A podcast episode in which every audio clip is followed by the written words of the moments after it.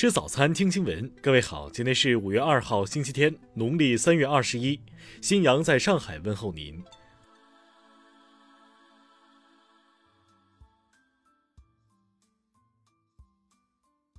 首先来关注头条消息。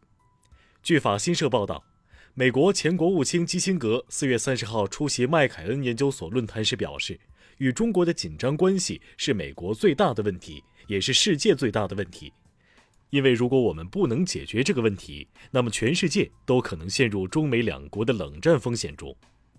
基辛格表示，尽管核武器在冷战期间就足以摧毁全世界，然而随着核武和人工智能技术的不断进步，中国和美国都是这方面的领导者，世界末日的威胁又增加了很多倍。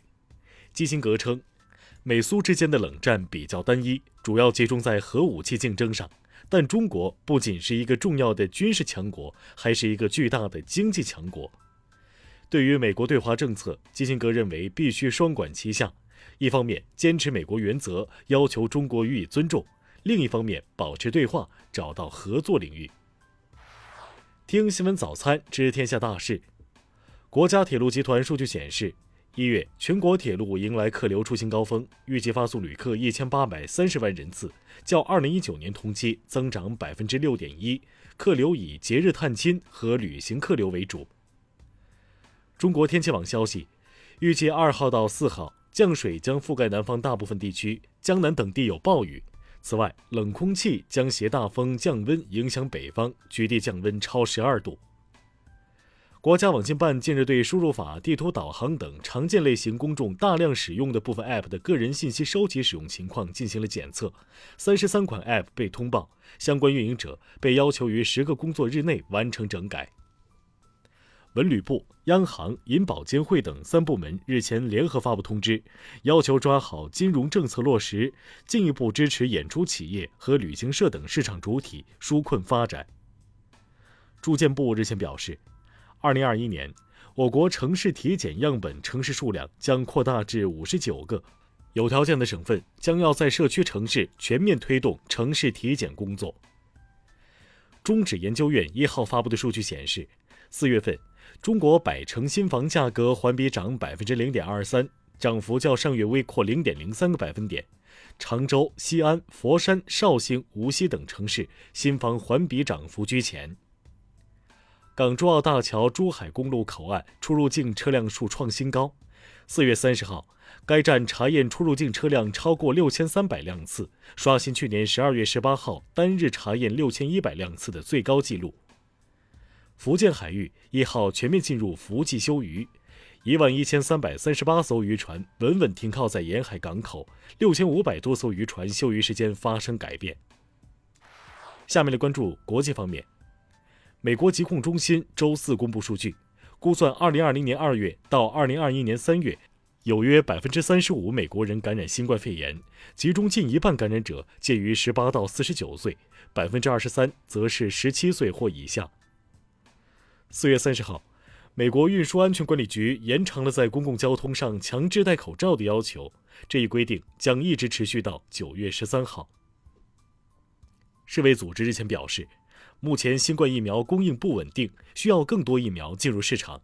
预计下周得出中国新冠疫苗的最终评估结果。此外，也在评估其他疫苗。美国政府首席医学顾问福奇日前表示。疫情在中国爆发时，中国政府在短时间内采取了及时有效的措施，阻断了新冠病毒的传播链条。因此，他建议印度政府应该尽快实施短期全面封锁，以阻隔印度当前的疫情传播。欧盟四月三十号就知名流媒体音乐服务商生田诉苹果案得出初步结论，表示苹果公司通过其应用商店滥用主导地位，扭曲了流媒体音乐市场竞争。俄罗斯外交部四月三十号发布消息说，禁止八名欧盟及其成员国官员入境俄罗斯，其中包括欧洲议会议长萨索利。德国联邦统计局初步统计数据显示，受新冠疫情影响，德国今年一季度国内生产总值环比下降百分之一点七，同比下降百分之三。联合国秘书长古特雷斯日前发布报告称。不平等正在阻碍人类实现在二零三零年前消灭艾滋病的目标。他呼吁国际社会通过消除不平等现象，重回这一目标。下面来关注社会民生。江苏省南通市公安局一号消息，针对四月三十号晚出现的雷暴大风、冰雹等强对流天气，南通市公安局迅速行动，累计出动警力四千三百余人次，全力做好相关防范和应对处置工作，最大限度维护人民群众生命财产安全。四川凉山警方昨天通报。冕宁县四月二十号森林失火案系犯罪嫌疑人周某某随手丢弃烟头引发，目前其因涉嫌失火罪已被刑事拘留。北京铁路局一号发布警情通报称，一号中午，京广线高铁定州市境内因大风吹扬地膜致接触网故障，导致部分列车晚点。沈阳警方日前破获十八年前命案积案。犯罪嫌疑人何某某，二零零三年入室盗窃，吵醒主人后将两人砍死，一人砍伤。目前案件正在进一步办理中。上海金融法院近日审结一起金融借款合同纠纷案，该案诉讼标的额高达人民币四十七点九七亿余元，是上海金融法院建院以来受理的最大标的额案件。下面来关注文化体育，昨晚。CBA 总决赛最终决战，广东对阵辽宁，双方战至加时赛，最终广东以一百一十比一百零三战胜辽宁，夺得队史第十一次 CBA 总冠军。东京奥运排球测试赛继续进行，中国女排时隔五百八十天后亮相国际赛场，总比分三比零击败坐镇主场的日本女排。中共一大纪念馆新馆五一期间拆除围挡，对国旗广场进行试开放。游客可进入国旗广场瞻仰中共一大纪念馆新馆外观，目前场馆内部尚未对外开放。中科院研究团队近日通过对一件七百万年前板齿蜥化石的深入研究，将此前发现最早不超过两百万年的真板齿蜥前推五百万年，确认其是目前已知最原始的真板齿蜥物种，并建立新种原始板齿蜥。以上就是今天新闻早餐的全部内容。